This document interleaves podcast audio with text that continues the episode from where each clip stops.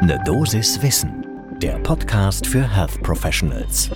Guten Morgen und willkommen zu Ne Dosis Wissen. Hier geht's werktags ab 6 Uhr in der Früh um Themen, die ihr im Gesundheitswesen spannend findet. Heute ist das die Frage, wie man eigentlich Menschen mit Typ 2 Diabetes am besten behandelt, wenn die keine Herz-Kreislauf-Vorerkrankungen haben. Ich bin Dennis Ballwieser, ich bin Arzt und Chefredakteur der Apothekenumschau und ich darf euch im Wechsel mit meiner Kollegin Dr. Laura Weißenburger eine Dosis Wissen präsentieren.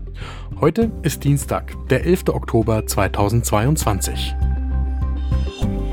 Ein Podcast von gesundheithören.de und Apothekenumschau Pro.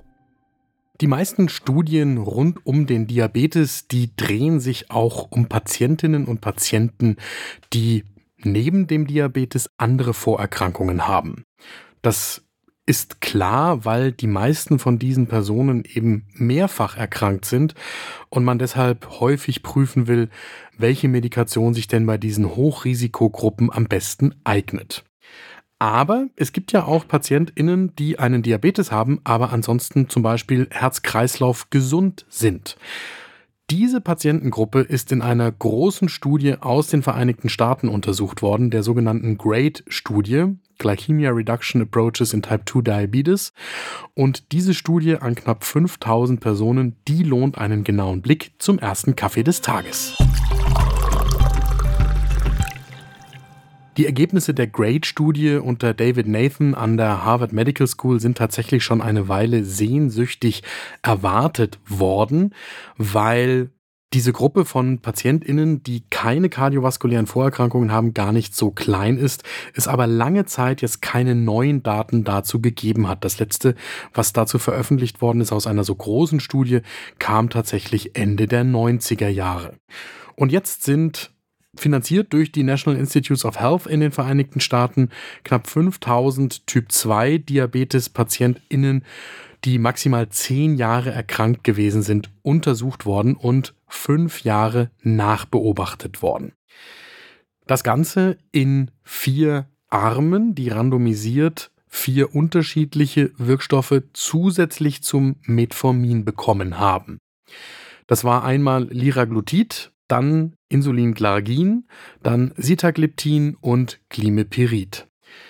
Der primäre Endpunkt war der HbA1c-Wert, der bei den PatientInnen beim Einschluss zwischen 6,8 und 8,5 Prozent gelegen hatte.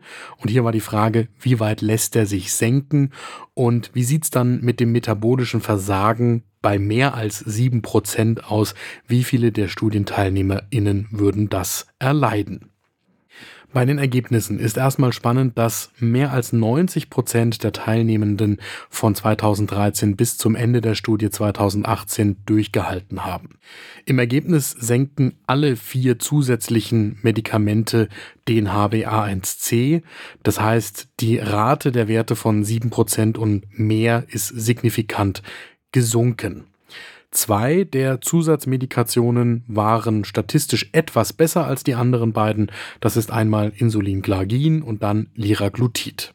Und tatsächlich konnte die Rate der metabolischen Versager, also der PatientInnen, die bei über sieben Prozent geblieben sind oder da wieder hochgeschossen sind, statistisch signifikant reduziert werden. Beim Insulinglargin um 13 Prozent und beim Liraglutid um 16%.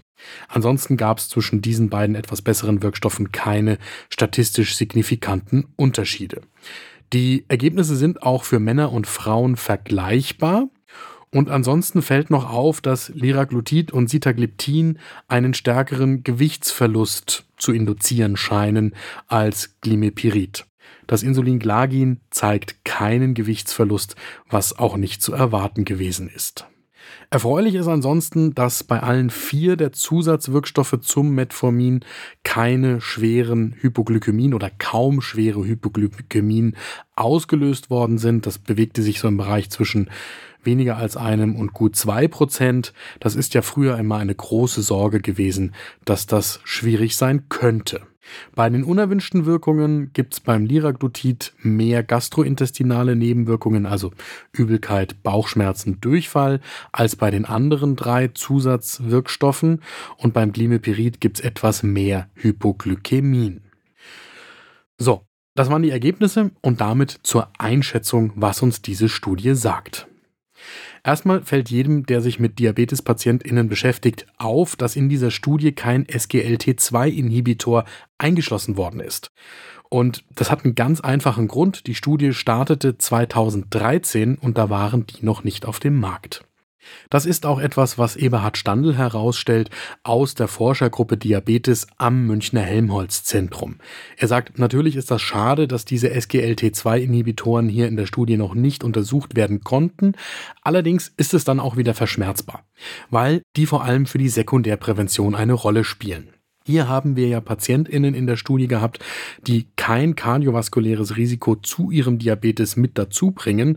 Und das heißt, bei denen spielen sowieso die SGLT2-Inhibitoren eine untergeordnete Rolle. Ansonsten ist der Wert dieser großen Studie vor allem in der Bestätigung zu sehen, dass man auch mit etwas älteren blutzuckersenkenden Medikamenten die Blutzuckerwerte von PatientInnen gut senken und damit behandeln kann. Das ist spannend, weil ja drei von denen jetzt schon oder in Kürze als Generika oder Biosimilars vorliegen. Das ist Glimepirid, Sitagliptin und Glagin, für die das zutrifft.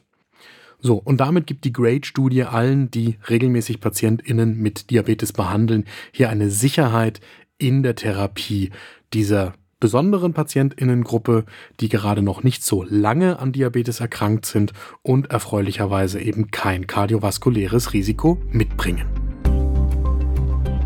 Das war eine Dosis Wissen für heute. Die nächste Folge gibt es morgen ab 6 Uhr in der Früh überall da, wo ihr Podcasts hört. Und wenn euch eine Dosis Wissen etwas bringt, dann sagt doch einer Kollegin oder einem Kollegen Bescheid, damit auch die gut informiert in den Morgen starten können. Podcast von gesundheithören.de und Apothekenumschau Pro.